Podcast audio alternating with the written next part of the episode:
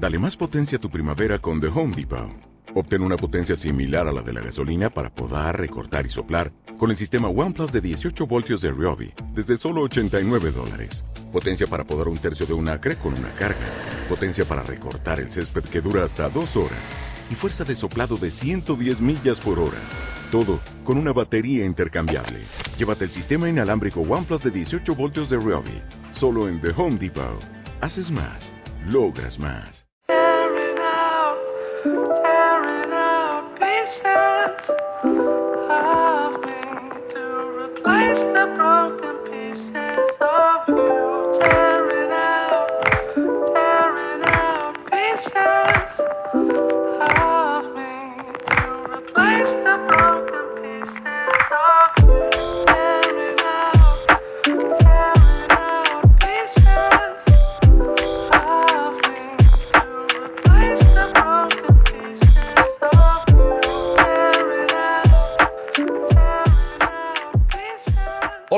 Bienvenidos a este nuevo episodio de Free Agent, vuestro podcast sobre la NBA. Yo soy Pedro Reparaz, podéis seguirme en Twitter en arroba Pedro Reparaz y hoy quiero que hablemos del presente y el futuro de Margasol tras la llegada de Andre Drummond porque jugaron los Lakers esta pasada noche, perdieron de nuevo, Mark fue suplente, apenas jugó cinco minutitos, así que quiero que empecemos hablando por, por ahí. Y luego vamos a hablar de estos Nets que parecen imbatibles y que tanto revuelo han creado con las incorporaciones de Blake Griffin y la Marcus Aldridge. Yo no sé si el revuelo es justificado o no, pero bueno, ahora lo vamos a hablar con Sergio Rabinal de NBA.com. Hola Sergio, ¿cómo estás?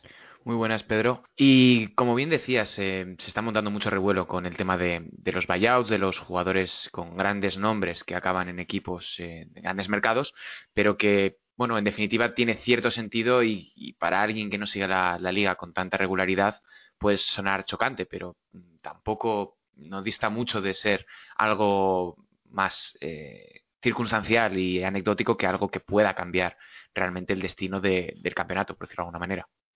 Sí, hablaremos un poquito más adelante de Griffin y de Aldrich, porque yo creo que en estos puntos de sus carreras son más eh, nombres que jugadores que puedan tener un rendimiento diferencial en una serie de playoffs, pero bueno, hablaremos un poquito más tarde. Lo primero, déjame que empiece agradeciéndote tu presencia aquí, porque estamos grabando en jueves, es festivo en la mayor parte de España, y bueno, te quería agradecer eh, tu presencia aquí hoy.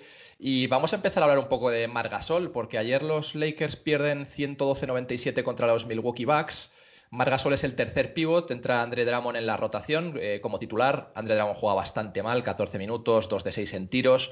Drummond está bastante mal, pero es Harrell el primero en entrar desde el banquillo. Él sí está muy bien y Marca apenas juega eso, lo que decía yo un poco al principio, 5 minutitos, eh, se niega a hablar con la prensa al final del partido.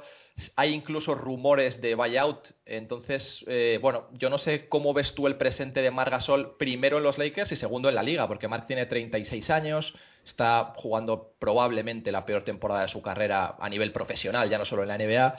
Y bueno, es verdad que está saliendo del COVID, tuvo COVID, o sea, a nivel físico tampoco está al 100%, pero quería que comentáramos un poco primero cómo ves tú el, presente de Mark en los Lakers y luego en la NBA. Bueno, yo creo que los rumores de buyouts están bastante infundados. No sé muy bien de dónde han salido, pero de la lista de beat writers de, los Lakers, todos lo han desmentido, todos han dicho que no saben tampoco muy bien de dónde viene. Y el propio Frank Vogel dijo eh, cuando presentaron a Andre Drummond que nadie había, se había planteado el hecho de, de, cortar a Margasol. Yo supongo que a Marco obviamente no le habrá sentado nada bien que hayan decidido firmar a otro interior cuando, justo cuando, como bien decías, sale de, pasar el coronavirus y de haber estado prácticamente un mes fuera de las canchas.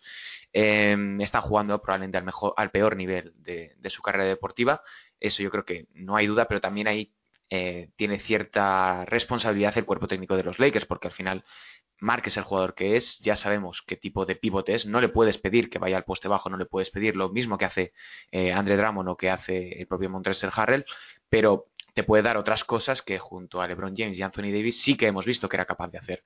Y que, bueno, mm, yo creo que sí que sigue siendo posible su continuidad en los Lakers, tanto este año como el siguiente, pero quizás o tengan que replantearse en este corto periodo de tiempo eh, su rol, o bien ser mucho más claros con él, que probablemente ya lo hayan sido. Los rumores de buyout vienen por una historia que escribe Jake Fisher de Bleacher Report y cita a varios ejecutivos anónimos que teorizan sobre un posible buyout de Mark tras la llegada de Drummond. Es verdad que Frank Vogel lo niega, eh, achaca esta falta de minutos quizás a, bueno, al protocolo de coronavirus, a que Mark se ponga en forma. Y él, incluso antes del partido, dice que, ve posible que jueguen juntos Harrell y Gasol, que no descarta que Gasol en ataque sea un 4 y en defensa sea el 5, y al revés con Harrell, que en ataque sea un 5 y en defensa sea un 4.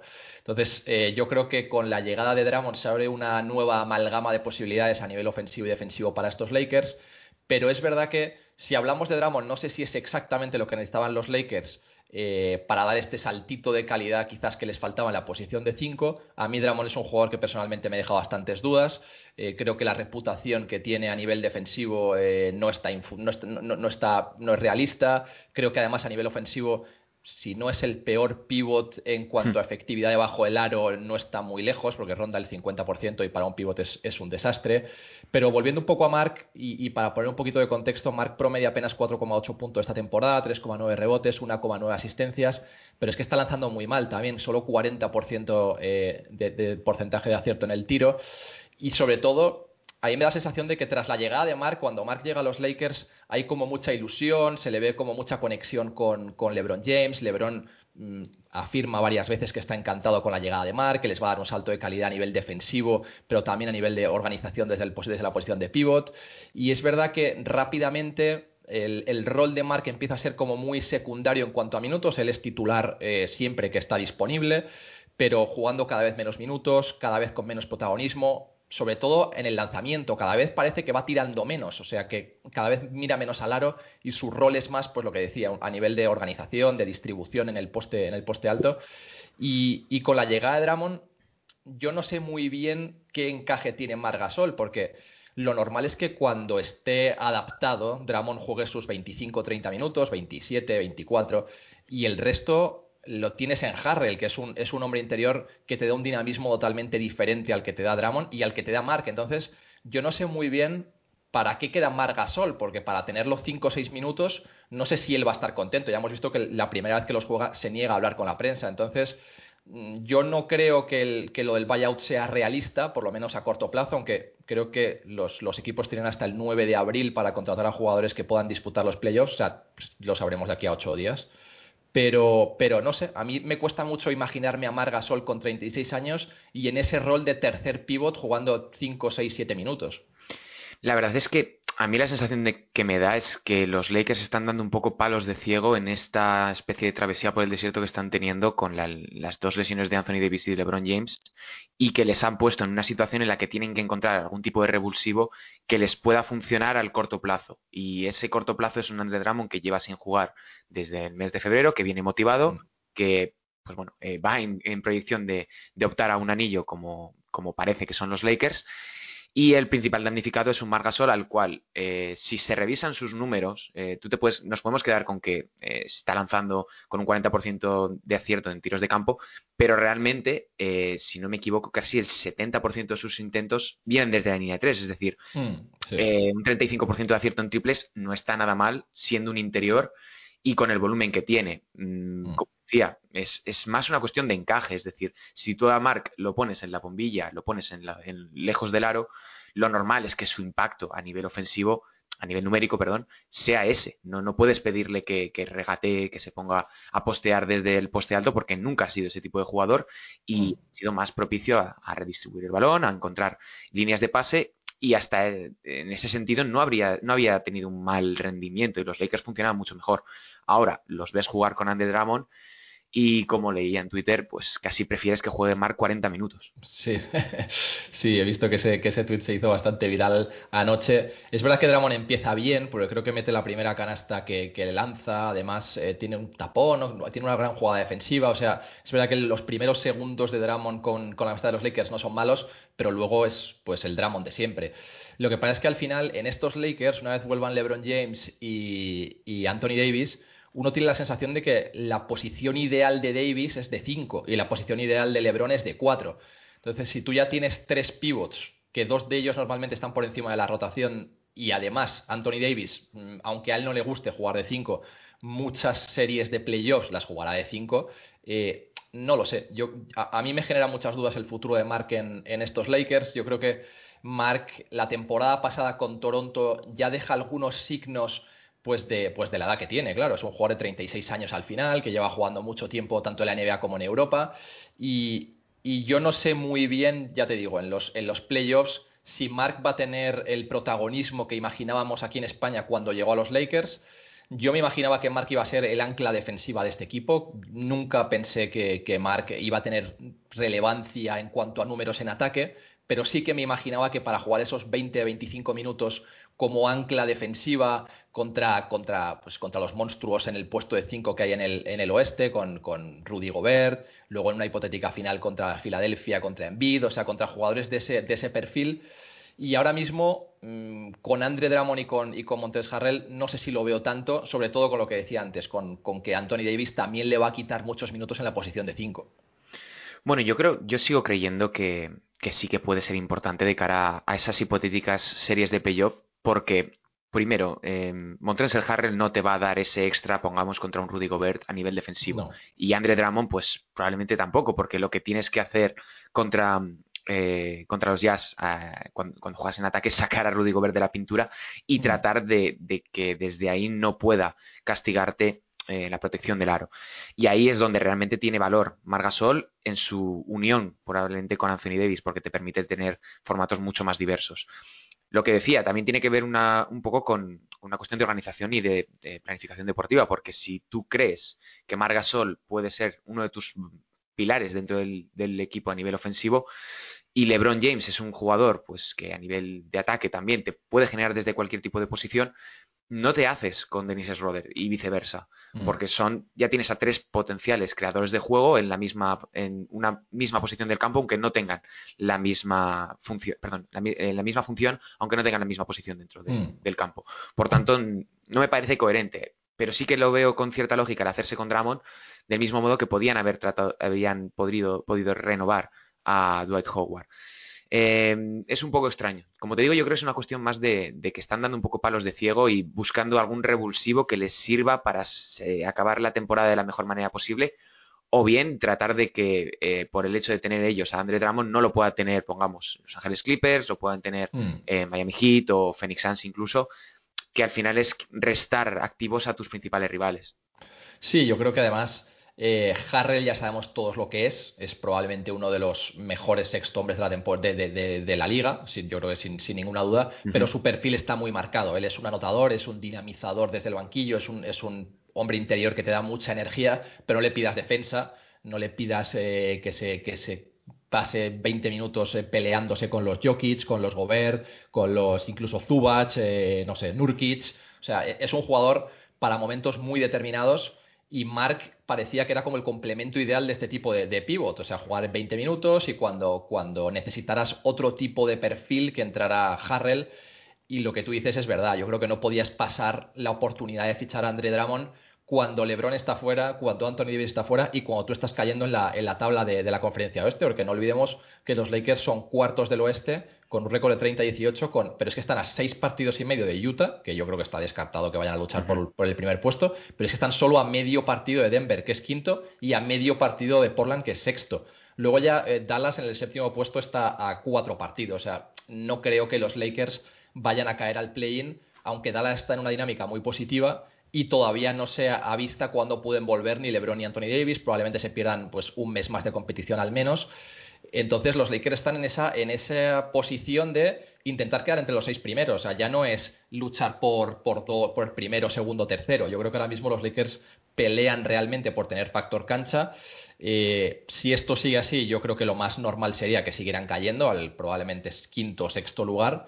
Y ojo ahí porque al final te vas a acabar enfrentando en una primera ronda con Denver, con Portland, con, incluso con los Clippers. Eh, y no va a ser fácil. Yo creo que lo que tú comentas es clave. Ellos tenían que evitar también que Dramon acabara en unos Clippers, incluso en unos eh, Nets, Hit para una hipotética final. Pero yo, hablando ahora un poquito de Dramon, tengo muchas dudas de que ese fuera el perfil de jugador que ellos necesitan. Hay jugadores en el buyout como Otto Porter que yo creo que probablemente les hubiera venido mejor que Andre Drummond, porque Andre Drummond al final eh, lo que yo decía un poco al principio también, es un jugador con mucha más fama de lo que luego rinde sobre la pista. Él va a pedir este verano un, un contrato, es lo que se dice, un contrato alrededor de 20 millones de dólares. Yo no sé quién le va a pagar 20 millones de dólares ante Dramon, cuando, cuando es un jugador con, con, bueno, con bastantes deficiencias en su juego. En ataque, lo que comentaba antes, es un jugador que debajo del aro no es efectivo y luego en defensa probablemente sea el mejor reboteador de la liga, pero luego eh, defensivamente no aporta nada, nada más, yo creo. Claro, porque eh, lo que decías de debajo del aro, ayer estaba mirando los datos para, para un artículo y André Drummond era el jugador con el porcentaje más bajo de acierto en, en, la zona restringida de toda la NBA, de todos aquellos que habían lanzado más de 200 tiros, uh -huh. eh, y seguido de Marco Brogdon, que es un finalizador, que es probablemente el, el, la versión más opuesta a Drummond. Por tanto, uh -huh. a nivel ofensivo, es que es probablemente un jugador que no te encaja en estos Lakers y que al mismo tiempo, si lo quieres para un rol que sea secundario y simplemente ejecutor, no te sirve. Y luego a nivel defensivo, pues claro, mm, es un gran reboteador en una época en la que el, estamos en el mayor volumen de lanzamiento exterior, en el que se tiran más tiros, por tanto hay mayor número de rebotes, mayor, número, mayor volumen de, rebotes tanto, eh, André Drummond puede irse a 14-15 rebotes y que esos rebotes no sean disputados, por decirlo de alguna manera. Mm, es un parche. Yo sigo pensando que es un parche y que los Lakers, pues bien, caerán hasta el sexto puesto y veremos si realmente vuelven eh, LeBron James y Anthony Davis antes de la, del final de la temporada regular, porque quedan apenas 20 o 30 partidos como mucho de, de curso y Anthony Davis no se ha visto ese momento en el que pueda regresar. Yo empiezo a pensar que incluso puede que se pierda lo que queda de temporada, incluyendo playoffs, porque eh, las lesiones en, en la zona de, del tendón de Aquiles, pues se está viendo que evidentemente eso es una, es una lesión muy grave, perdón, puede convertirse en una lesión muy grave, mm. pero que más después de haber firmado su gran contrato, yo entiendo que pueda ser conservador a la hora de volver a pista, ya teniendo al menos un campeonato. Lo que o sea, es que con LeBron James nunca, nunca puedes decir que puedes tirar el campeonato eh, en abril. No, y además veremos cuándo vuelve LeBron también, porque esa es otra. O sea, de, la lesión de LeBron, que es mucho menos grave, al final era un, era un esguince severo. Eh, pero bueno, a LeBron le queda eso, le quedan mínimo cuatro semanas, quedan 24 partidos para el final de la temporada regular de estos Lakers. Y, y, lo que tú comentas, yo creo que los Lakers van a ser muy conservadores con Anthony Davis. No creo, yo no creo que Anthony Davis vaya a volver nunca antes, de, antes del final de la temporada regular. Yo creo que de volver, volvería siempre en una hipotética primera ronda de playoff. Yo creo que el sueño de los Lakers, hablando de quedar sextos o no, es que los Clippers adelanten a Phoenix y a lo mejor Phoenix sea tercero con Lakers sextos y esa primera ronda sea quizás más sencilla, porque al final si tú eres sexto y juegas contra los Clippers con un Anthony Davis que lleva pues cuatro meses sin jugar, con un LeBron James que lleva dos meses sin jugar, puede ser realmente muy difícil, muy muy difícil. Y ni André Drummond, ni Margasol, ni Harrell, o sea, al final uh -huh. jugar contra Kawhi, contra Paul George, con un equipo muy mermado, no es, no es para nada lo ideal. Y con Anthony Davis está pasando un poquito lo que está pasando con, con Kevin Durant, y así cambiamos también a los, a los Brooklyn Nets, que hay como esta eh, incógnita sobre su futuro y sobre su estado físico. Yo creo que Anthony Davis hay el temor de que le pase lo que le pasó a Durant cuando estaban los Warriors, que, que se precipite quizás su vuelta y al final se acaba rompiendo el Aquiles y te pierdes más de un año cuando mm, desde un punto de vista médico y de una forma conservadora podías a lo mejor estar, pues eso, tres, cuatro meses. Eh, tampoco se ve cuándo puede volver Durant. Se lleva rumoreando varias semanas con que va a volver la semana que viene, con que va a volver la semana que viene. Durant de momento no ha vuelto. Se dice que está ya haciendo ejercicios de 4 contra 4, lo cual es una, una gran noticia para él y para los, y para los Nets. Y si antes hablábamos de Andy Drummond como el gran fichaje de estos Lakers en el mercado de buyouts, tenemos que empezar hablando de, de la Marcus Aldridge y de Blake Griffin como las dos grandes incorporaciones de los Brooklyn Nets y de todo el revuelo que ha generado estas incorporaciones, porque Llega primero Blake Griffin, después de estar dos años y pico sin hacer un mate, eh, físicamente en horas muy bajas, y ya existe ese gran revuelo de otro, otro All-Star para los Nets, que ya tienen a Durant, a Harden, a Irving, que les den ya el anillo. Y pocos días después nos enteramos también de que fichan a la Marcus Aldridge, que parecía que estaba muy cerca de Miami Heat, y ya, pues eso, todo el mundo explota, que están eh, perturbando el buen devenir de la liga, que no puede ser, que debería intervenir eh, eh, el comisionado, que, que, es una locura, que tienen seis All-Star con DeAndre Jordan también, que bueno, pues, pues todas estas cosas que se leen, pero al final cuando empiezas a mirar un poquito más de, de pues detenidamente, te das cuenta de que estas versiones de la Marcus Aldrich y de Blake Griffin son probablemente jugadores menos importantes que otros que tienen ya en plantilla, como Bruce Brown, como Jeff Green, no sé, como, incluso como Nick Claxton en el puesto de 5. Entonces, ¿tú crees que hay motivos para tanto revuelo? No, yo definitivamente no, no lo creo. Sobre todo con el caso de la Marcus Aldrich, porque cualquiera que haya visto jugar un poquito, un poquito a los San Antonio Spurs en los últimos tres o cuatro años se da cuenta de que Aldrich está, vamos, es la sombra de lo que pudo haber sido hace, pongamos, seis o siete años. Eh, de hecho, ya no es un cuatro, es, estamos hablando de un cinco puro y duro y que es lento en ataque, eh, no, no, está, no está adaptado físicamente por, la edad que tiene, porque ya tiene creo que son 36 años, no está adaptado al juego ofensivo de, la liga a día de hoy. Y yo creo que su fichaje, del mismo modo que lo de André Dramo, pero quizás en este punto tiene que ver más con una cuestión de fuera de las canchas que realmente de lo que pueda aportar en pista, porque yo creo que no está ni para cinco minutos en, en estos Brooklyn Nets eh, en un partido apretado.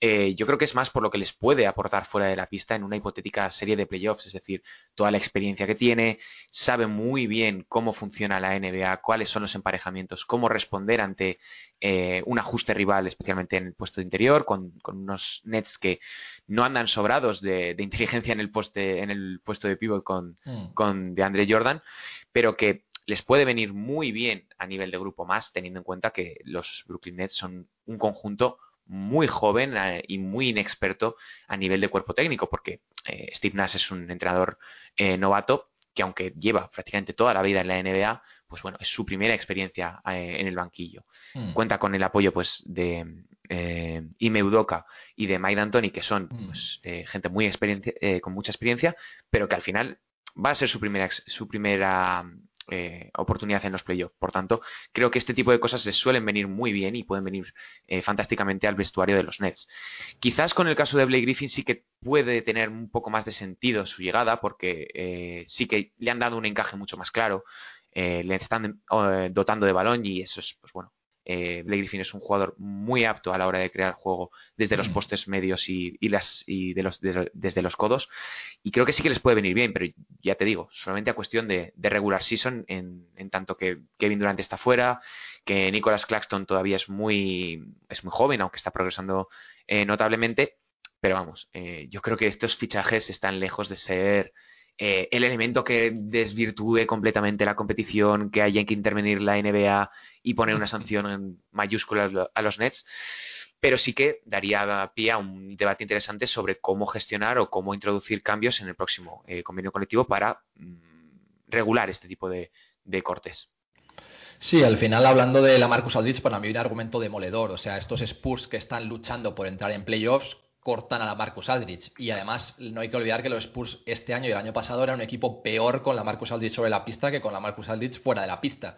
Entonces, eh, Aldrich es un jugador que lo que tú comentas es, clave. Para mí es un, es, un tipo de hombre interior que no ha evolucionado al mismo ritmo que la liga. Es un jugador cuya especialidad era el tiro de media distancia. El tiro de media distancia cada vez tiene menos valor en la NBA. Eh, él parece que tiene eh, reticencias a, a, convertirse en un 5 abierto descaradamente.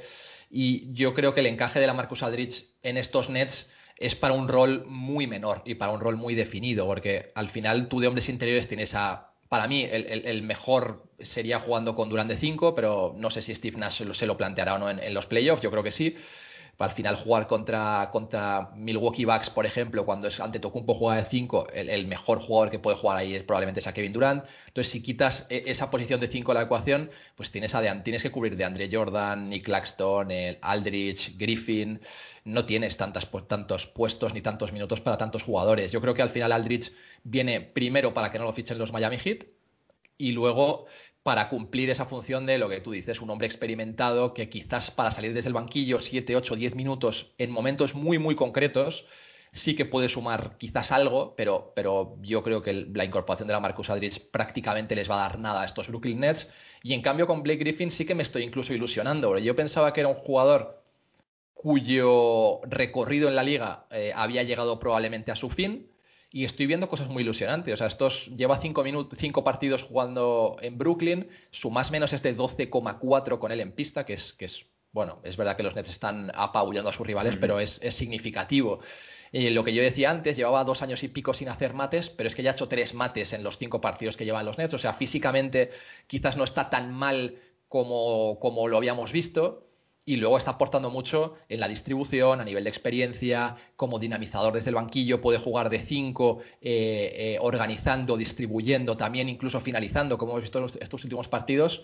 Y yo creo que Blake Griffin sí puede ser importante en unos playoffs. No, le veo jugando, ahora está promediando 19 minutos, no le veo promediando más de esos 19 minutos, no creo que esté para ser eh, clave o fundamental más que esos 19-20 minutitos, pero al final tener un jugador de la experiencia de Blake, un jugador de, con esa capacidad que además está tirando mejor de tres, yo creo que sí que puede ser un jugador que le aporte mucho a estos, a estos Nets que no andaban muy sobrados de talento desde el banquillo, tenían más que nada especialistas, eh, pero a, mí sí me gustó mucho la incorporación de Blake Griffin y la de Aldrich, lo que decimos. Ahora mismo hay que tener en cuenta que, los Nets son el mejor ataque de la liga y son el vigésimo sexto en defensa. Ni Griffin ni Aldrich te van a corregir eh, esos problemas defensivos que tú tienes. Entonces, eh, necesitas incorporar quizás jugadores que, no, que no te den lo que te dan los, los titulares y para mí Blake Griffin ahí sí que suma mucho. Bueno, y tiene que ver lo de Blake Griffin un poco con lo que es, es el contexto. Eh, él venía de estar dos o tres años en Detroit Pistons, que es una franquicia que muchas veces ha ido mm, de manera muy regular. En años se metía en playoffs, en otros se quedaba completamente fuera y al final eso acaba afectando a la dinámica interna del propio equipo y el rendimiento del propio Blake Griffin, porque se nos olvida muy rápidamente que en 2019 él es nombrado el NBA y hasta que se lesiona en la serie ante los Milwaukee Bucks, vamos, estaba siendo uno de los mejores jugadores de, esa temporada. Sufre una lesión que le impide prácticamente empezar la siguiente temporada y, condiciona el resto de, su carrera y le hace, le hace convertirse en un jugador mucho más lento de lo que realmente era, pero su trayectoria hasta, hasta ese punto era de que podía convertirse en un point forward muy válido y con unas aptitudes, pues bueno, eh, dentro de los mejores pasadores grandes de toda la competición. Y bueno, recalar en el mejor equipo ofensivo de toda la liga, pues quieras o no, eso te ayuda también a, jugar bien y tapa muchas de las carencias que podían haber quedado en evidencia en esa etapa en los Pistons. Los problemas defensivos de Brooklyn Nets yo creo que tienen más que ver con una cuestión de, de que no tienen muchas piezas con las que jugar por su propia composición salarial del equipo. Al final tienes a tres jugadores con, un máximo, tienes a un eh, Joe Harris al que le estás pagando su buen dinero y que mm, tu apuesta en definitiva es ganar, mm, si es marcando 120 puntos y que tu rival marque 119, pues es a lo que juegas. Eh, es lo mismo a lo que juegan los Atlanta Hawks con la diferencia de que no tienen a, tres potenciales MVPs. Eh, no me parece preocupante eh, nivel defensivo porque al final en los playoffs cambia bastante más la, este tipo de cosas y mm, teniendo a estos jugadores las carencias defensivas yo creo que no son un, problema a tener en cuenta.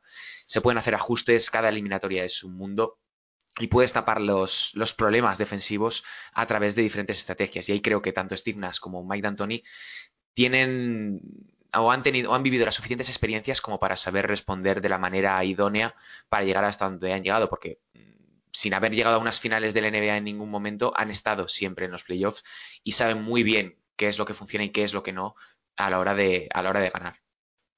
Sí, además, eh, lo que decimos de la profundidad de la plantilla de estos Nets, no hay que olvidar que eh, los Nets actualmente son primeros del este, con un récord de 33-15 eh, estamos viendo que estos, lo que decíamos antes, que estos Lakers van para abajo, no hay ningún gran aspirante que esté demostrando que pueda eh, luchar codo con codo con ellos, porque los Sixers, que eran los anteriores primeros del este, sufrieron la lesión de Joel Embiid, que parece que va a volver pronto.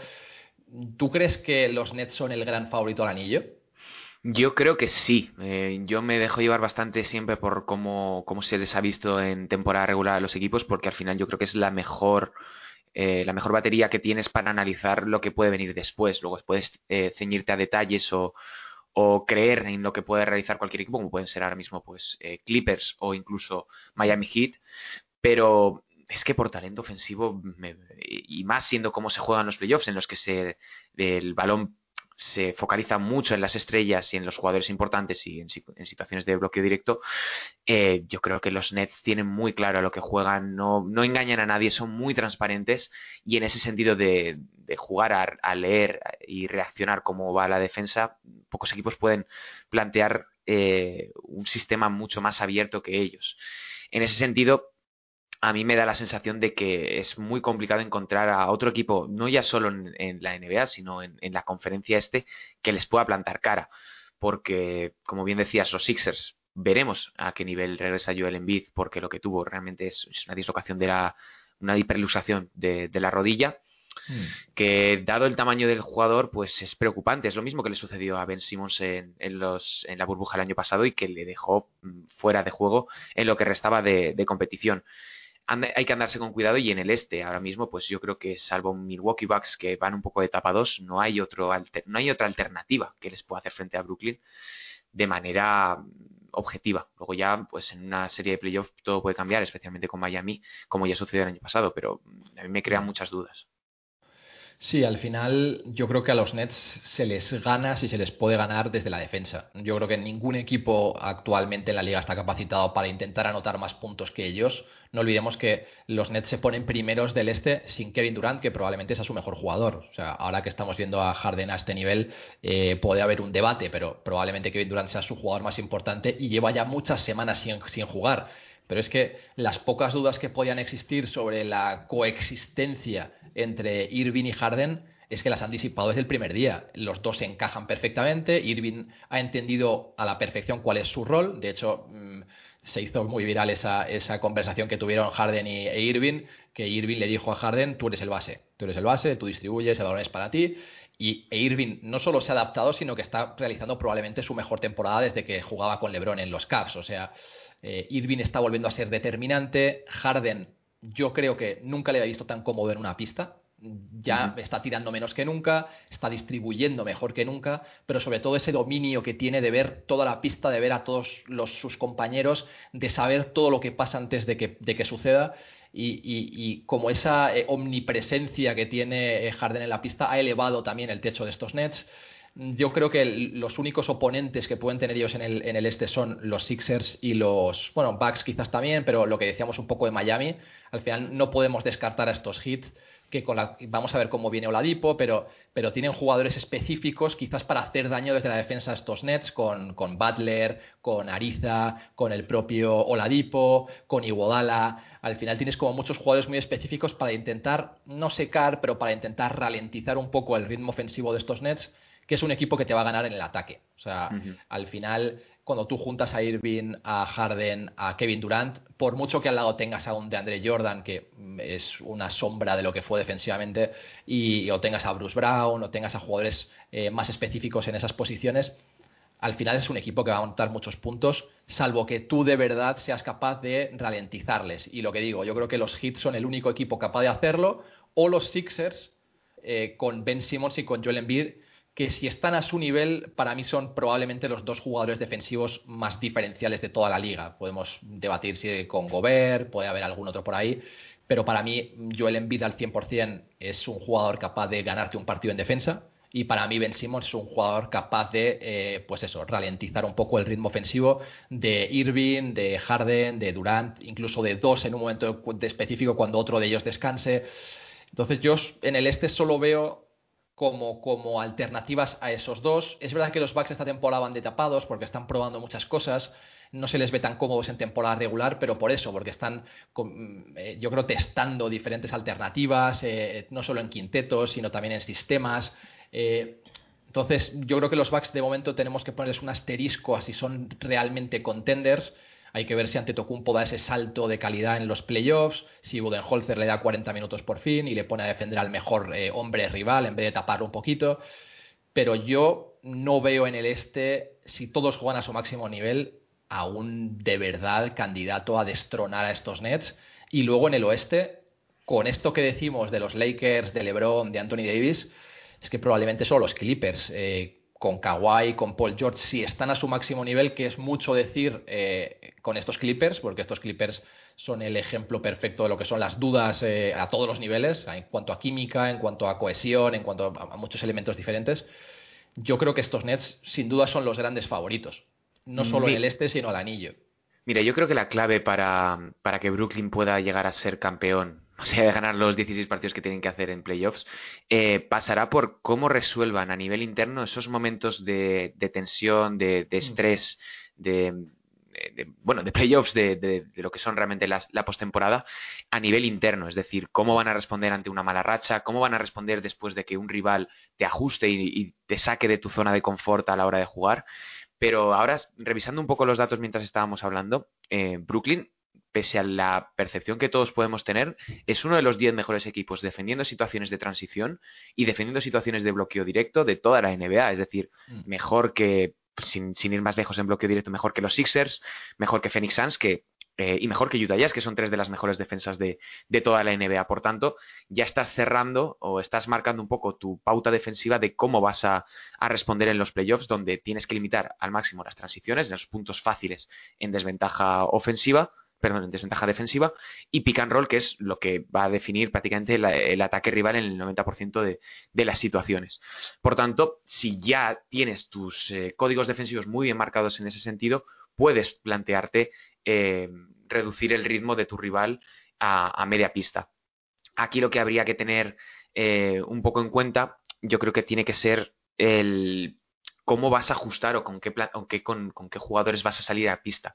A mí me gustaba mucho lo que decías de plantear rotaciones, perdón, alineaciones con eh, Jeff Green y con Kevin Durant como cuatro falsos 4 y 5, porque creo que es como mejor han funcionado estos Nets. Ahora bien, nos falta metraje, nos falta rodaje de, este equipo con todas sus estrellas eh, al completo, porque eh, como ya vimos el año pasado, es necesario que los, que los jugadores desarrollen una química interna en pista como les pasó a los Clippers el año pasado, que tan pronto tenían a Kawhi fuera, como tenían a Paul George fuera, como tenían a Patrick Beverly fuera, etcétera. Mm. Por tanto, mm, a ver si próximamente regresa Kevin Durant y si encajan a la perfección, porque si no me equivoco, apenas han jugado eh, los tres de Brooklyn mm, cinco o seis partidos en total juntos. Por tanto, eso ya te marca un poco la pauta.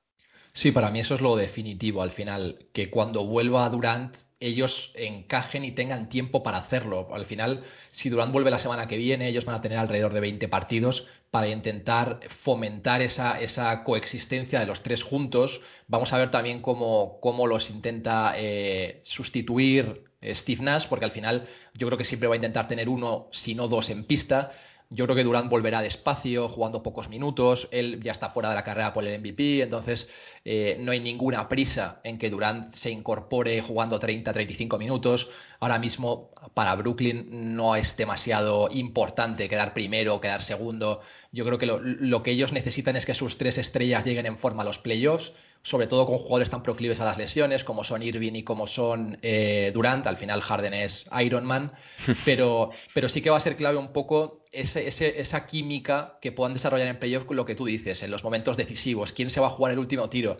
¿Qué pasa si el último tiro se lo tira Irving?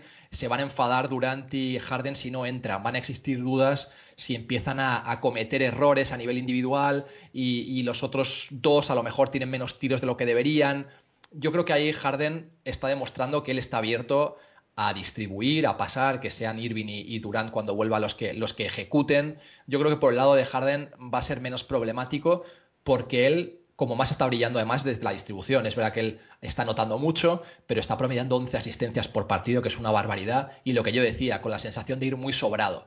Entonces, al final, en los momentos decisivos, se va a ver si esa química se resquebraja o no, porque todo está siendo como de color de rosa, están jugando bien, están anotando mucho, los números no están resintiendo, pero al final en una serie de playoff tú juegas en una primera ronda, a lo mejor te ganan un par de partidos, uno de ellos no está bien, eh, vamos a ver cómo es la coexistencia real de dos estrellas que ya vimos en, Miami con, con, LeBron, con Bosch y con, y con Wade, que al menos uno de los dos tiene que ceder mucho protagonismo para que los otros dos brillen. En el caso de Miami fue Bosch. Veremos quién es en estos, en estos nets. Probablemente lo que digo sea Harden, sobre todo a nivel de, anotación. Pero, pero yo creo que por ahí es por donde pueden existir las dudas, que en los momentos decisivos se la querrán jugar los tres. Y, Durant solo hay uno, y Harden solo hay uno, e Irving que quizás eh, en estos tres sea el, bueno, el tercero en discordia, es verdad que, que Irving ha demostrado que en el clutch es un jugador también definitivo. Entonces, por ahí se va a ver un poco si existen dudas, si su relación es tan buena fuera de la pista como se dice, y si son capaces de superar esos momentos difíciles en unos playoffs con un Steve Nash que es clave, que es un entrenador eh, rookie y que aunque tenga Mike D'Antoni ahí al lado para echarle una mano, eh, bueno, se tiene que ganar también la confianza de sus jugadores.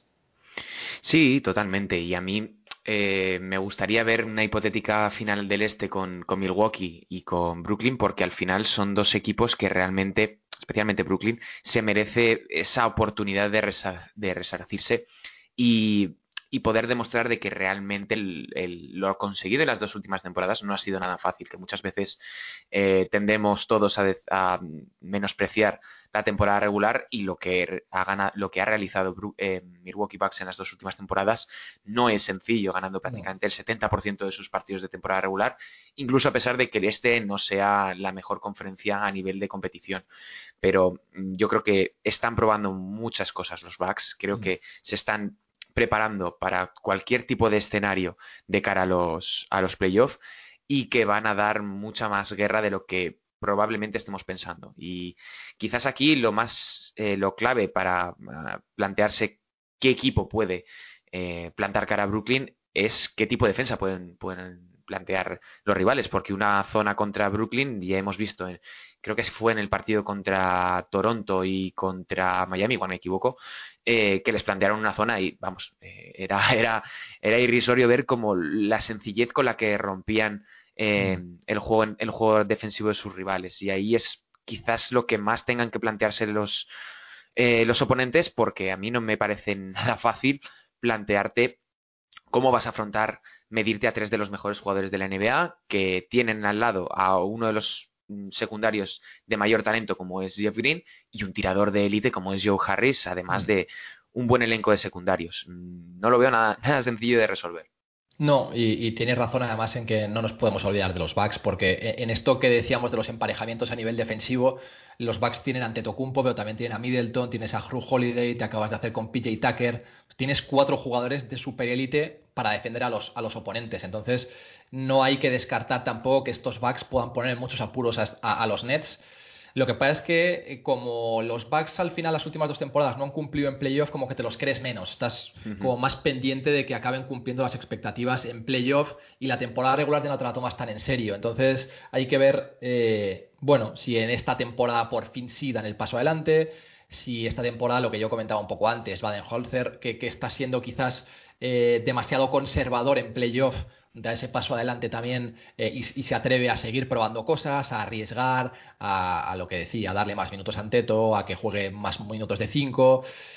Pero es verdad que hombre por hombre no se te ocurren emparejamientos más complicados para estos Nets que PJ Tucker, Antetokounmpo y, y, y Holiday. Al final son tres jugadores que probablemente piensas en tres estereotipos de hombres que tienen que defender a los otros y son estos tres porque ante Tocumpo contra Durant y Harden y, Irving contra Hru Holiday y PJ Tucker, creo que es lo más igualado que puedes ver en cuanto a ataque-defensa eh, de toda la liga, probablemente. Claro. porque además luego sumas a un Chris Middleton que es de los más eficientes a nivel defensivo, que lo puedes emparejar fácilmente eh, con Kyrie Irving o con el propio Joe Harris, y Brook López, que es mm, parece que, raro decir esto después de tantos años, pero es uno de los mejores protectores del aro de toda la NBA. Es decir, pocos jugadores defienden mejor en la pintura eh, que, el, jugador de los que el jugador de los de los Bucks. Así que mm, Milwaukee va de tapado, del mismo modo que Toronto fue de tapado en 2019 y Miami en 2020, y puede dar más de una sorpresa. Eh, aquí quizás la, duda pueda existir con qué van a ser capaces de hacer los Sixers, porque está la duda de, de, Joel Embiid y su estado físico, de si Ben Simmons va a poder trasladar eh, su fantástica temporada ofensiva, porque muchas veces se olvida, pese a que no tenga tiro exterior, de que es uno de los máximos generadores de, puntos en, divisiones de toda la liga, y mm. cómo pueda eh, encajar George Hill, que acaba de llegar y todavía, si no me equivoco, no ha jugado un solo minuto. Y, puede ser ese, ese factor que rompa un poco los esquemas en, los rivales en, el este aunque ya te digo, yo veo muy claro que Brooklyn y, Milwaukee van a acabar entre los eh, luchando por, entrar en las finales de la NBA. Es increíble porque hablábamos del este y de que en las últimas temporadas quizás, pues bueno, quizás no, seguro no estaba al nivel del oeste, pero es que tú empiezas a repasar equipos y entre Brooklyn, Filadelfia, Milwaukee, Miami y Boston, uno no va a entrar en segunda ronda. O sea, probablemente los Celtics ahora mismo son el equipo que parece más débil de todos estos. Está jugando realmente mal, sigue perdiendo partidos, anoche perdió contra los Mavs. Pero es que uno de estos va a caer en primera ronda. pues sea cual sea el proyecto de Boston, el proyecto de Miami, de Milwaukee, de Filadelfia, o sea, al final cualquiera de estos que caiga en primera ronda es una debacle mm, de dimensiones que todavía no conocemos y, es tremendo pensar que hay cinco equipos de tanto talento en el este, ya sin entrar en los, pues en los Pacers, en los Hawks, en los Hornets cuando vuelva la Melo, en los Knicks, en, los Bulls y en estos Raptors que están en horas bajas. Yo creo que ahora el este sí que hay, mm, bueno, hay, hay, un claro cuatro, hay cuatro equipos, si no contamos a Boston, por encima del resto. Si contamos a Miami, puedes incluir ahí a Boston los cinco primeros, pero es que hay diez equipos, once equipos si cuentas a Toronto, que son equipos muy interesantes. ¿eh? O sea, al final el este no es lo que fue en temporadas pasadas. Mm, bueno, está creciendo, los equipos que venían de abajo también están jugando mejor, los Bulls han hecho una inversión importante en este pasado mercado incorporando a Vucevic, eh, los Knicks con Thibodeau dando un paso adelante, los Pacers con Levert, bueno, y los Hawks con la, pues eso, con todos esos fichajes que hicieron. Al final este se está convirtiendo en una, en una conferencia mucho más interesante de lo que, de lo que era y lo que tú decías de los Sixers, yo no soy objetivo con, con, Ben Simmons. Para mí es uno de los jugadores más infravalorados de toda la liga. A nivel individual es uno de mis jugadores favoritos. Y, sigo sin entender que teniendo Houston la posibilidad de hacerse con él en el traspaso de Harden, prefirieron hacerse con cuatro primeras rondas que serán probablemente de 25 al 30, en vez de tener a un jugador como Ben Simmons que automáticamente te reconstruía una, una franquicia al que tenías atado durante varias temporadas, durante sus mejores años. y bueno, yo no lo entendí al final Harden salió por lo que, por lo que salió y, quiero que sigamos hablando un poquito de Harden porque el principio de la campaña eh, con los Rockets fue muy complicada, tuvo muchos eh, problemas fuera de la pista, se le vio en clubes, eh, celebrando cumpleaños, saltándose los protocolos contra el COVID. Los primeros partidos con, con, Houston no son buenos, los Rockets van perdiendo partidos, pero es que desde que, desde que fichó por Brooklyn, para mí, desde que fichó por Brooklyn es MVP, pero yo no sé si eh, esos primeros partidos que tuvo con Houston le desacreditan para luchar definitivamente por ser el mejor jugador de la temporada, o tú crees que tiene opciones reales, porque con las tres semanas creo que se ha perdido en bid, hay muchos que dirán que son demasiados partidos eh, de baja en una temporada tan corta como esta, y si vemos el segundo escalón de, de favoritos al MVP, estaba Jokic, pero bueno, Lebron, que ahora está lesionado, pero es que para mí ahora mismo Harden, si acabara hoy la votación, a mí, para mí a nivel individual, mm, yo creo que sería el, el, MVP de la temporada. Yo creo que sin ningún tipo de duda, por básicamente por todo lo que comentas, y creo que no debería afectarle esos, creo que fueron ocho partidos con Houston, porque en definitiva estaba forzando la salida de una manera muy obscena y habría hecho todo y más para que lo consiguieran traspasar a donde él quería llegar.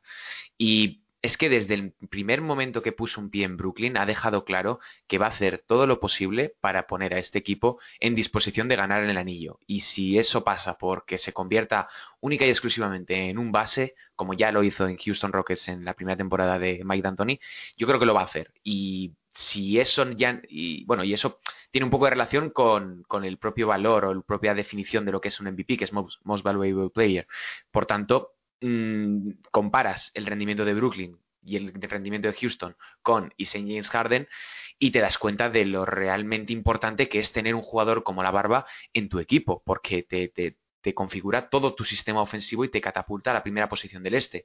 Recordemos que antes del traspaso de James Harden, los Brooklyn Nets estaban prácticamente en el sexto séptimo puesto de la conferencia este con un balance bastante irregular, sin dar mm, muy buenas sensaciones y quizás con algunos problemas a nivel ofensivo que ni Kevin Durant ni Kyrie Irving eran capaces de resolver.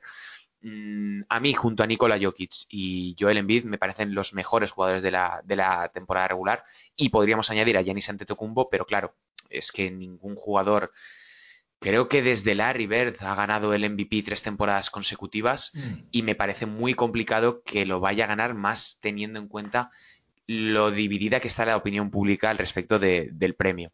Mm, creo que las candidaturas tanto de LeBron como de Joel Embiid van a caerse por una cuestión numérica de partidos disputados, lo cual mm. es una pena porque objetivamente hasta el momento de la lesión eh, eran de los mejores jugadores de la, de la temporada y no es su culpa realmente lesionarse y me parece un poco injusto este tipo de valoraciones y eso ya nos deja pues eso a Nikola Jokic y a, James Harden como principales candidatos al MVP si yo tuviese la fortuna y el honor de poder votar, yo pondría en primera posición, obviamente, a James Harden y a partir de ahí ya, pues, me dejaría llevar un poco por, por las tendencias. Pero es que está siendo objetivamente el mejor de, toda la competición porque además está siendo el, más regular y ningún otro jugador en los últimos años ha acabado más veces en dentro del top 5 de votaciones de, del MVP y podemos entrar a debate si también lo merecía en 2019. Sí, yo creo que la narrativa es una cosa que es muy importante en esto del MVP. Para mí, LeBron queda excluido en el momento en el que se lesiona durante tantas semanas. En el caso de Embiid tengo curiosidad por saber cómo va a volver porque él se pierde al final menos tiempo del que podíamos presumir en un principio y él tenía, mm, digámoslo así, una ventaja bastante clara sobre el segundo en la carrera por el MVP. Entonces, si al final vuelve en vida a un buen nivel, los Philadelphia 76ers siguen luchando por ser el mejor equipo del este y él sigue haciendo grandes números, eh, quizás haya muchos votantes que no quieran darle el premio a James Harden por su principio de temporada en Houston. Si al final eh, Embiid sigue promediando la locura de números que, estaba promediando, que ahora te diré, eh, Filadelfia sigue ganando, yo creo que Embiid todavía tiene una posibilidad real. El problema con Jokic es que los Nuggets son quintos. Entonces, eh, aspirar al, MVP en un MVP tan apretado como va a ser el de este año, siendo quinto de la conferencia oeste, yo lo veo muy difícil. Yo no creo que, Jokic, a pesar de la maravillosa temporada que está realizando, porque está haciendo números eh, de locura, no creo que Jokic sea, esté en ese primer escalón. y Harden, el único argumento que podemos decir en su contra es eso, es, fueron las primeras eh, semanas en Houston que no dio el nivel sobre todo fuera de la pista, porque al final promediaba 26 puntos, 11 asistencias, 8 rebotes, o sea, son números muy muy buenos. ¿Qué pasa? Que cuando llega a Brooklyn el salto de calidad que da el equipo es tremendo. En Brooklyn juega 33 partidos, promedia 26 puntos, lanzando un 47% de acierto en el tiro, con 9 rebotes y 11 asistencias, pero para mí el dato que me ha dejado bastante sorprendido es que lo está haciendo solo en 17,8 tiros por partido, que son 5 menos de lo que realizaba en su última temporada en Houston, que es una barbaridad. Eh, y, sobre todo lo que hemos comentado a lo largo de todo este programa, que es que la dimensión que toman estos, estos Nets cuando está Harden en pista es totalmente diferente. Al final, eh, tanto Durant como, Irving son eh, finalizadores de élite, son ejecutores. Necesitaban un jugador que los pusiera en la mejor posición posible para, tener éxito y ese ha sido James Harden. Así que yo solo veo a Joel Embiid capaz de quitarle el, el, MVP. Embiid estaba promediando 30 puntos, 11,5 rebotes y 3,3 asistencias. Defensivamente yo creo que estaba siendo posiblemente el mejor jugador eh, de la liga a nivel defensivo con, Ben Simmons. Mm, lo que pasa es que solo ha jugado 31 partidos y, de casi 50 que llevamos en toda la liga. Así que para que Embiid pueda luchar por ser el, el MVP, yo creo que necesita jugar el resto de partidos y mantener casi el nivel que estaba teniendo realmente para tener opciones. Si se llega a esa situación, yo creo que los votantes tirarán quizás más por Embiid, porque vuelve a ser un hombre, eh, un hombre interior, que creo que mm, tendría que pensarlo, pero creo que desde Shaquille O'Neal no hay un no hay un 5 que gane el, MVP. Eh, y es darle el, MVP a una nueva estrella en vez de a Harden, que ya lo ha ganado, que además ha sido polémico. No lo sé. Yo si tuviera votos, lo que tú decías antes, yo se lo daría a Harden. No creo que haya ningún jugador que esté siendo más determinante para su equipo, ni en toda la liga, que James Harden pero me genera esas dudas que los votantes mm, pues puedan tirar quizás por otro jugador que haya generado menos polémicas eh, que, la barba.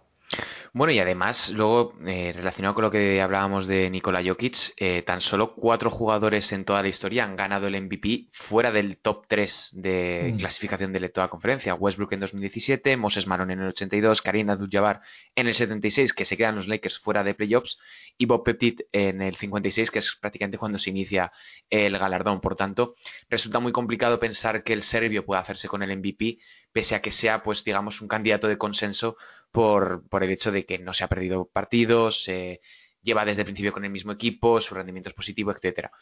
Eh, Joel Embiid, pues a mí me parecería una cuestión bastante interesante, del mismo modo que en 2019, cuando eh, creo que fueron 5 o 6 jugadores ganan premios siendo internacionales, Pascal Siakam, mm. eh, Rudy Gobert, Luca y, y Giannis en el MVP, puede ser interesante a una cuestión de, publicidad para, la liga de cara a decir, bueno, estamos en medio de una revolución ofensiva en la que cada vez hay más jugadores que juegan abiertos y que son mucho más rápidos y juegan posiciones exteriores y te lo gana un, pivot. Eh, pues es muy interesante, del mismo modo que en su momento Dirk Nowitzki se hizo con el MVP o incluso Steve Nash eh, en 2006.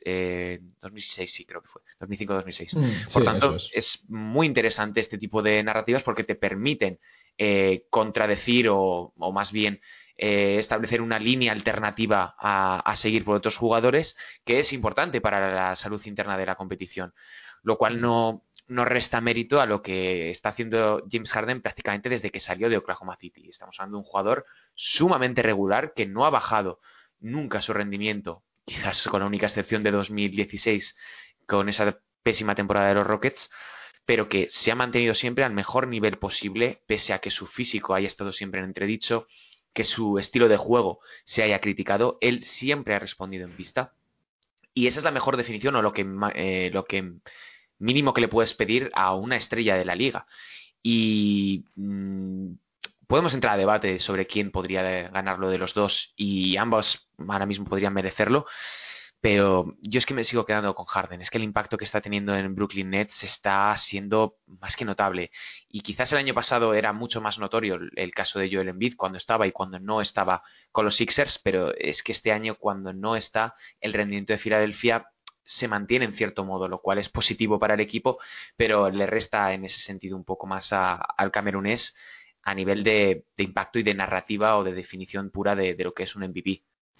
Hmm, al final, yo creo que Harden, con Harden estamos hablando de uno de los tres, cuatro, cinco mayores talentos ofensivos de la historia de la NBA. Es un jugador que ha revolucionado la liga, es un jugador cuyo estilo se ha puesto muy en entredicho porque quizás no sea el más eh, vistoso en muchas ocasiones, pero a nivel de efectividad es un jugador único y, sobre todo ha sido un jugador que hablando de esta narrativa ha sido capaz de llegar a un equipo nuevo y de dar un paso a un lado y de demostrar otras cosas. Había muchas dudas de si Harden podía jugar en esta etapa de su carrera a otro tipo de baloncesto diferente y está demostrando que sí. Entonces, eh, en este punto, quien no quiera votar a Harden será más un tema, eh, lo que yo decía, de fuera de la pista que dentro de la pista. Es verdad que mirando los números de Jokic, al final estás en 27 puntos, 11 rebotes, 8,5 asistencias. Y eh, hablando de Jokic, a todo el mundo le cae bien Jokic. Cuando tú hablas de Embiid, pues puede haber ciertas dudas de que hay momentos en los que no está en forma, de que hay momentos que no da el 100%. Cuando hablas de Harden, no todo el mundo eh, comulga con el tipo de baloncesto que ha hecho Harden ni con la actitud que ha podido tener Harden fuera de la pista pero al final lo que tiene positivo Jokic, además de su excelso nivel, es que todo el mundo eh, está de acuerdo en que el talento de Jokic es un talento único, a todo el mundo le queda bien Jokic, y estos Nuggets están quintos pero lo que decíamos también antes es importante. Probablemente adelanten ya a, los Lakers, te pones cuarto y veremos qué pasa con los Suns en estas próximas semanas también.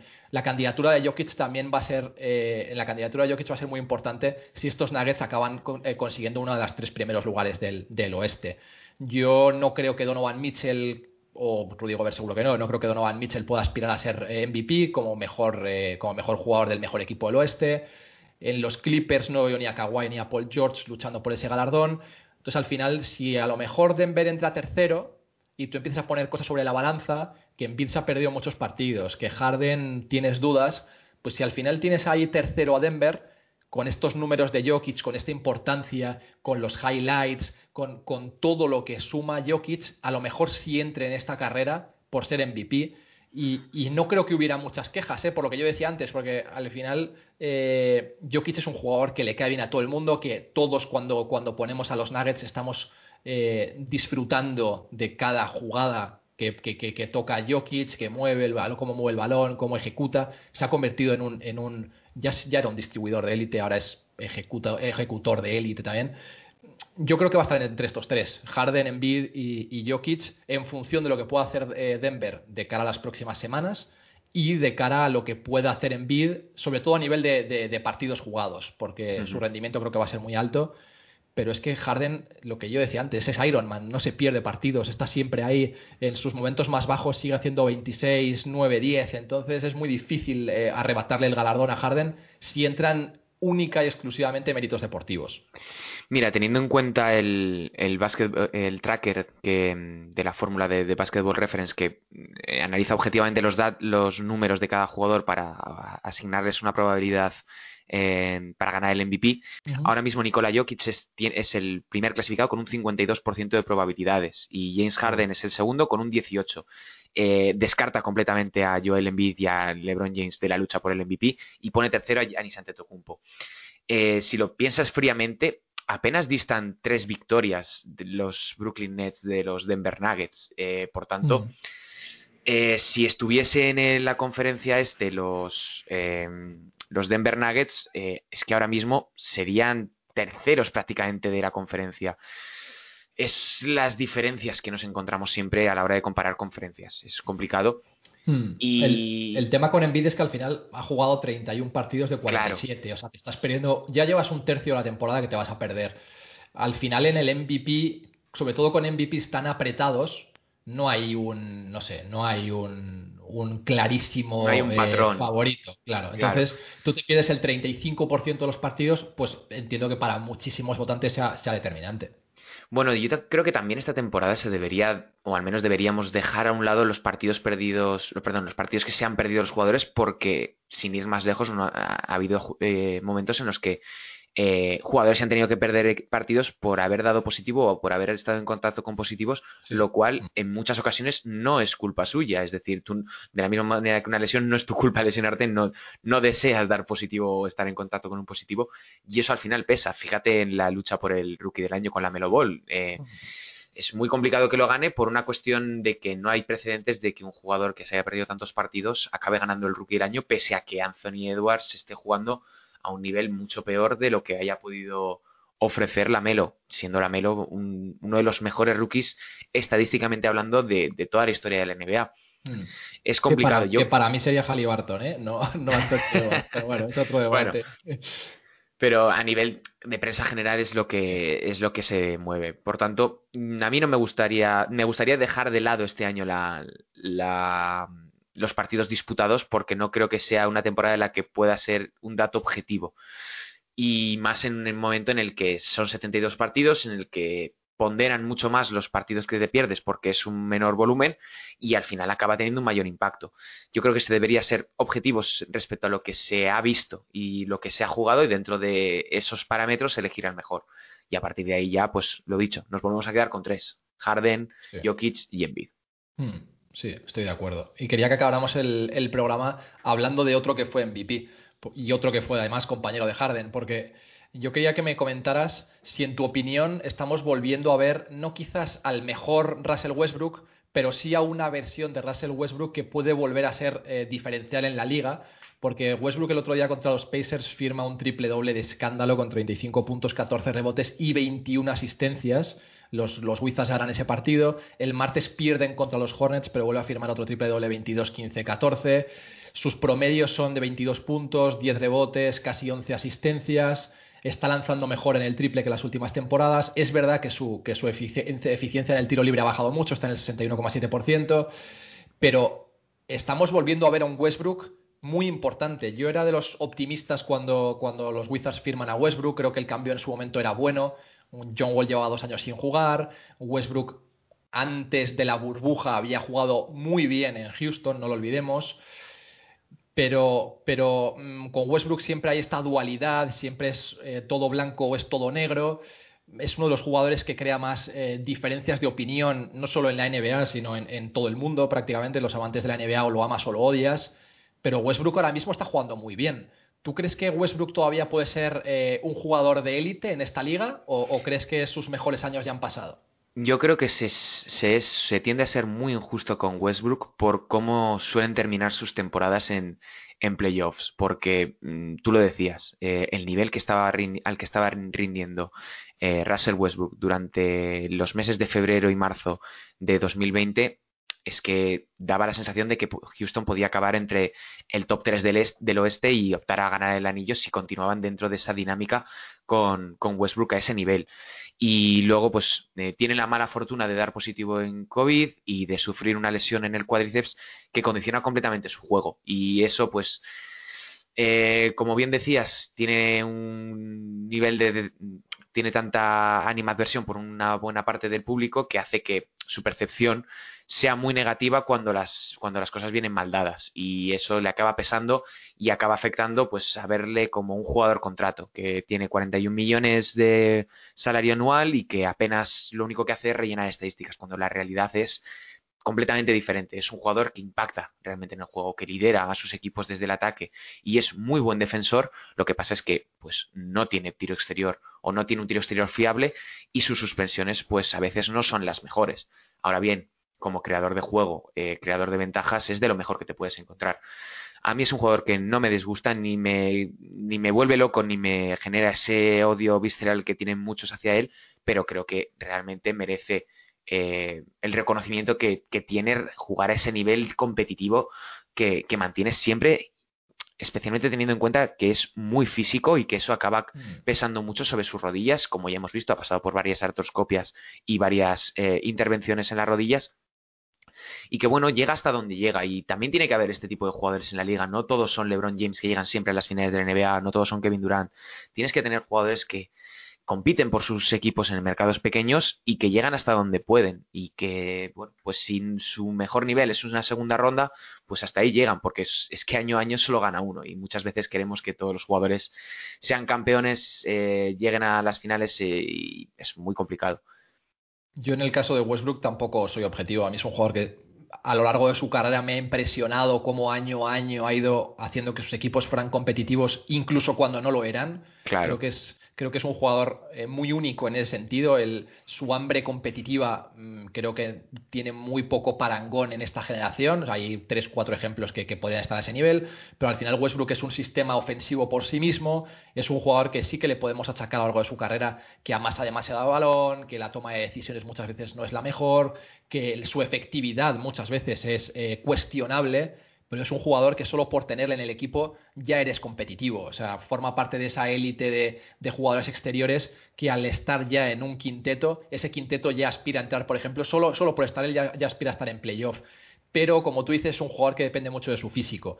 Eh, probablemente sea un tipo de, jugador que no habíamos visto antes en la liga a nivel físico, esa, esa fiereza con la que entraba canasta, la forma de matar, sobre todo los 48 minutos, ese nivel competitivo y esa, ese hambre que ha, que ha demostrado siempre, es un jugador pues, que prácticamente no tiene igual, pero precisamente por eso es un jugador que cada verano se ha visto sometido a operaciones de rodilla, le han tenido que limpiar las rodillas varias veces eh, y, es un jugador que depende mucho de cómo estén sus piernas. Por eso yo creo que esta temporada cuando empezó en Washington eh, mucha gente lo mataba porque su nivel estaba muy por debajo de lo que había mostrado temporadas anteriores, pero quizás era más producto de esos problemas físicos que había arrastrado antes de llegar. Eh, cuando ya ha estado mejor, cuando ya está en rodaje, cuando ya lleva varias semanas sin, sufrir esas molestias, estamos viendo un Westbrook que es decisivo. Es verdad que Washington actualmente es decimosegundo del este, pero es que está solo a dos partidos de Chicago de, de luchar por el play-in con, mm, podríamos discutir si es una de las tres peores plantillas de todo el este, porque eh, una vez se lesiona Thomas Bryant, te quedas eh, cojo en la posición de 5 y, podríamos debatir con Detroit, con equipos así que, que es verdad que, que, su nivel es inferior, pero es que la plantilla de Washington da para lo que da. Tienes a Bradley Bill, que es el mejor anotador de la liga, tienes a Russell Westbrook, y, ya está, porque Abdilla tampoco está rindiendo a su nivel, a Davis Bertans le firmas un contratazo y está lanzando peor que nunca y, apenas tiene minutos. Y al final eh, tienes a Robin López por ahí, que suma un poquito, pero no tienes jugadores que realmente puedan elevarte. Yo he visto mucho a estos, Wizards esta temporada y una vez sientas a Bill o sientas a Westbrook, eh, es la nada. Eh, así que no sé hasta qué punto puedes recriminarle a Westbrook el que estos Wizards no estén ganando, porque estos Wizards yo creo que no dan para mucho más. Y él actualmente creo que sí está a un gran nivel, probablemente ya no veremos al gran Russell Westbrook de los Oklahoma City Thunder. Eh, Westbrook estaba jugando, yo creo que uno de, sus mejores baloncestos antes de que, de que pillara coronavirus eh, en el mes de febrero o marzo. Estaba siendo súper efectivo además, porque estaba limitando sus tiros de tres, estaba eh, también limitando sus tiros de media distancia y sin sentido, que yo creo que es lo que le penaliza a nivel estadístico, esos, esos, tiros pues lo que digo, sin sentido, que de repente sube el balón y tira de media distancia con un jugador delante y no se entiende muy bien por qué, pues eh, en la temporada pasada estaba limitando mucho esos, esos lanzamientos, pero yo creo que todavía tenemos Westbrook para rato y al final no es culpa suya esos contratos eh, que, ha ido firmando. Es verdad que no veo a ningún equipo haciéndose con ese mega contrato suyo, si no me equivoco tiene tres años más y cuarenta y pico millones por temporada, pero Westbrook al final es un jugador que para mí sí puede ser determinante. No vas a ganar el anillo con, con Westbrook como tu mejor jugador, creo que está claro, pero es un jugador que solo por tenerle a él ya te hace competir y es muy importante tener ese tipo de jugadores también en la, NBA.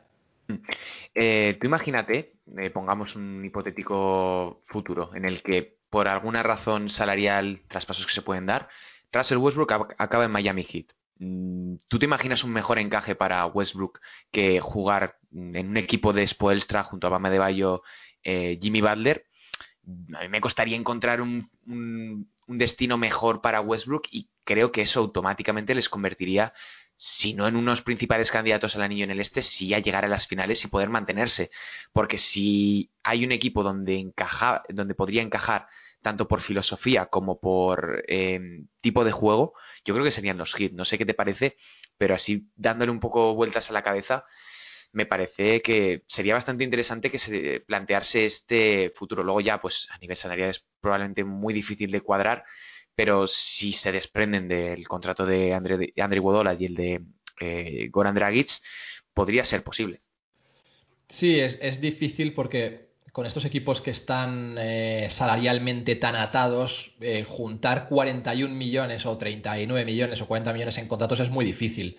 ¿Qué pasa? Que al final Pat Riley sabemos todos de su amor por las estrellas.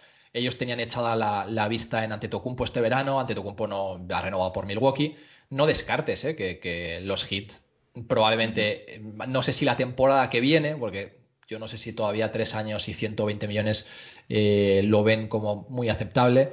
Yo lo único, la única duda que tendría ahí es que te tienes que quedar con Duncan Robinson y con Giro, porque si no, mm. eh, tu equipo no tiene tiro. Juntas a Butler, a Deballo y a Westbrook y, y, necesitas tener realmente a dos tiradores de élite en el quinteto para compensar un poco la falta de tiro de los otros tres. Eh, no, lo, no, lo, veo imposible. ¿eh? Para mí va a ser muy interesante este verano en el caso de los Wizards, porque yo no creo que el proyecto Bradley Bill vaya a tener demasiada continuidad en el tiempo. Yo no, no olvidemos que Bradley Bill, este verano no, el próximo, puede decidirse la gente libre, porque luego tiene una opción de jugar para el año siguiente. Entonces, si, si Bradley te dice por fin, que yo no entiendo cómo no lo ha hecho antes, que se quiere marchar, tú vas a tener que hacer un reinicio completo del proyecto. Mm, ¿Westbrook entra en tus planes en ese caso? Pues a lo mejor no. Si tú este verano consigues traspasar a Bill y tienes un buen botín por él, probablemente el siguiente sea Westbrook. Que tienes que dar a lo mejor algo para endulzar un traspaso y, ese traspaso lo vas a perder, evidentemente, para que te llegue algún jugador joven interesante o algún, no sé, algún pick, pues a lo mejor lo vas a hacer pero yo no descartaría que Westbrook acabara en un, en un gran equipo, mm, probablemente no este verano, a lo mejor el siguiente, no lo descarto en absoluto. Y sin duda Miami sería uno de los, uno de los equipos donde mejor encajaría porque no tendría esa manga ancha para hacer lo que quisiera. Al final, como tú vas a un equipo como Miami con esa gran cultura que han ido labrando durante tantas temporadas, tú te tienes que adaptar a Miami. se adaptaron, pues eso, los LeBron, los, los Bosch, tú eres Westbrook, te vas a tener que adaptar y, a mí sí me interesaría, me parecería muy, muy eh, interesante que Miami pudiera hacer un movimiento así, porque aunque se han reforzado bastante en este, en este pasado mercado, yo creo que todavía están un peldañito por debajo de mm. poder luchar por el anillo de verdad. Sí, totalmente. Y tampoco he entendido muy bien por qué se han hecho con Víctor Oladipo, porque me parece que es un, jugador que, por desgracia, eh, lo mismo que le ha pasado eh, a DeMarcus Cousins, las lesiones le han acabado por dejar un poco lejos de ese gran contrato que podría haber merecido en su momento y que por circunstancias va a acabar recibiendo en Miami, pero que creo que está muy lejos de su nivel. A mí me es que Miami me genera muchas dudas, especialmente después de, de los movimientos que hicieron en off-season renovando a Goran Dragic, que es lo que tenían que hacer realmente, pero te condiciona mucho ya este primer año y más si no lo consigues de eh, mover y creo que deberían haber puesto todo encima de la mesa para hacerse con James Harden, poner a Tyler Hero, poner encima a Duncan Robinson y, esperar a que eso encajase bien con Jimmy Butler. Mm, me pareció un error, nunca sabemos realmente lo que va a ocurrir dentro de una negociación de traspaso, pero me cuesta ver a Miami eh, luchando por entrar en las finales de la NBA otra vez, porque creo que lo que sucedió el año pasado es irrepetible y hay que ponerlo en el valor, eh, ponerlo en valor porque fue irrepetible. Sí, era un contexto único y en el caso de Miami se hacen con Oladipo porque no les cuesta nada. O sea, puedes tener a Avery Bradley y a Olinik o puedes tener a Oladipo. Mm, visto lo que estaban aportando Bradley y Olinik, no pierdes nada por apostar por Oladipo durante tres meses porque al final eh, es una apuesta que tiene cero riesgo. Si Oladipo no está a su nivel, no ves que tenga encaje y tal, pues va a jugar lo mismo que Avery Bradley, que es entre poco y nada.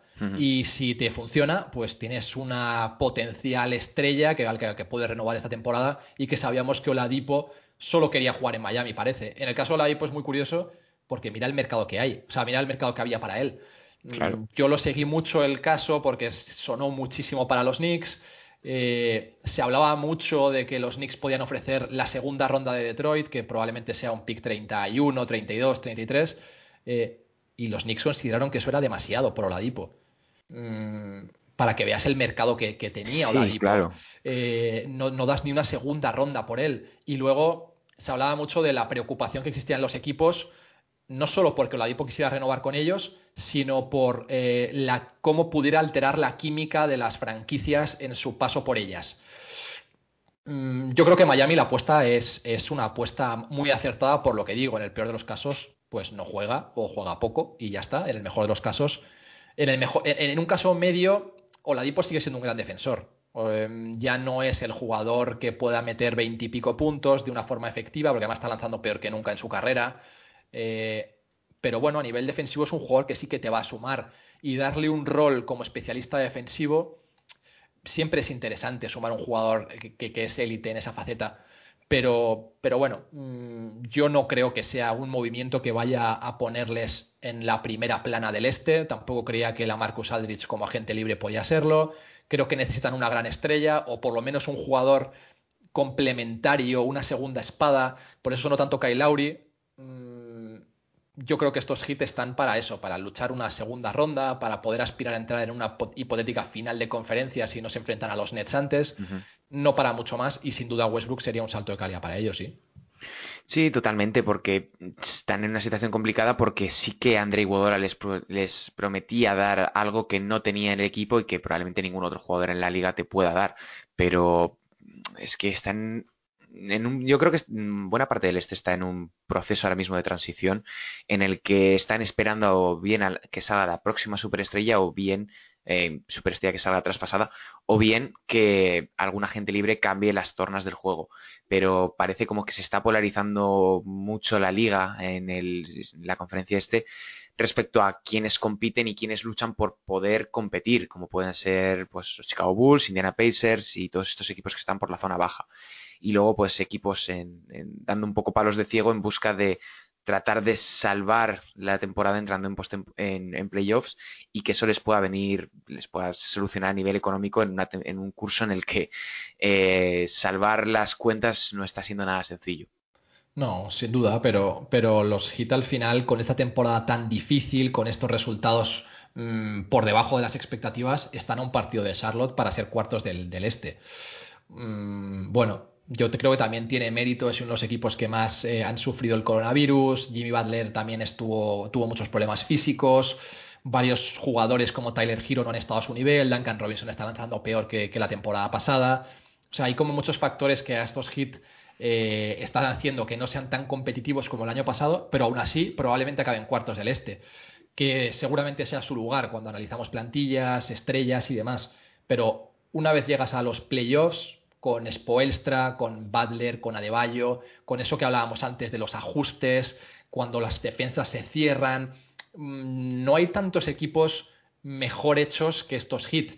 Eh, es evidente que tienen menos talento que probablemente los tres que van a tener por encima. Pero yo no les descartaría tampoco que pudieran dar una sorpresa en un momento dado. Probablemente no ante los Nets, pero, pero yo creo que si eres Filadelfia o eres Milwaukee, tampoco te hace gracia encontrarte con ellos en segunda ronda, ¿eh? O sea... Te pueden dar un mm, susto en cualquier momento. Absolutamente. Entonces, mm, vamos, vamos a ver qué pasa con ellos.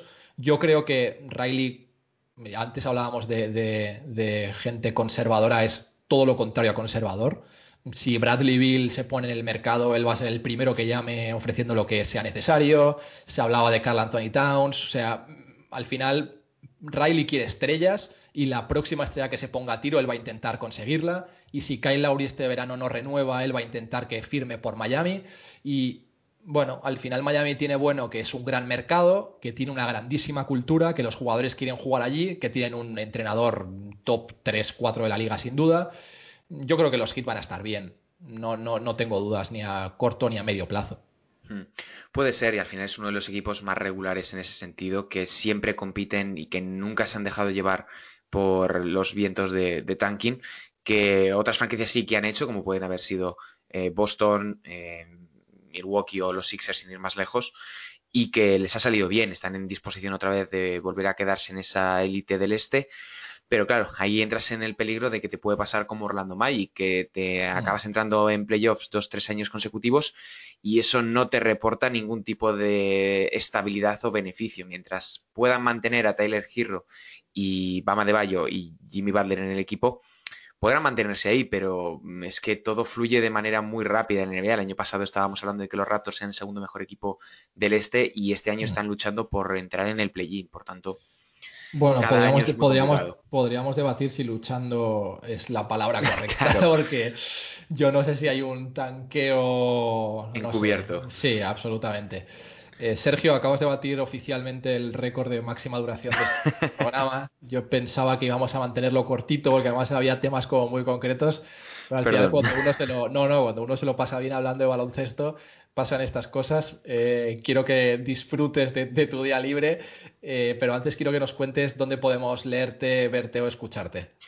Bueno, donde me pueden leer fundamentalmente es en snba.com, que es la página oficial de la NBA en España, y ahí pues prácticamente cinco días a la semana durante mm, todos los días del año, durante todos los meses del año, eh, estamos ahí mm, contando la actualidad de la NBA. Hay días en los que pues, hay opciones si puedes contar puedes crear un artículo que sea más diferente, que pueda ser una historia, puede ser una entrevista o un análisis del juego. Y eh, más allá de eso, siempre estoy en, Twitter, en arroba s barra baja rabinal, en el que, pues, lo mismo que la web, eh, tratando de, contar la parte más, eh, menos, menos notoria de, la NBA, que lejos de, los 20 puntos que pueda haber marcado quien sea, o de los 10 asistencias que haya dado Nikola Jokic o el jugador de turno, contar un poco la cara B de la, liga, que siempre es interesante, y buscar un prisma que no muchas veces se ve en los medios generalistas y que no por ello es ni mejor ni peor, sino simplemente es otro, otra forma de, afrontar la información de la NBA. Sí, yo quería felicitarte a ti y a todo el equipo de NBA.com porque hacéis un trabajo fantástico. Al final, muchos de, muchos de nosotros teníamos siempre la tendencia de ir a la versión americana, pero la verdad es que desde hace varios años mm, la versión española no tiene nada que envidiarle y, os felicito a todos. Y pues lo dicho, gracias por tu tiempo, que disfrutes del resto del día y de los, del fin de semana. Igualmente. Y a los demás, gracias por escucharnos un día más. Volvemos el martes con un nuevo Free Agent Podcast.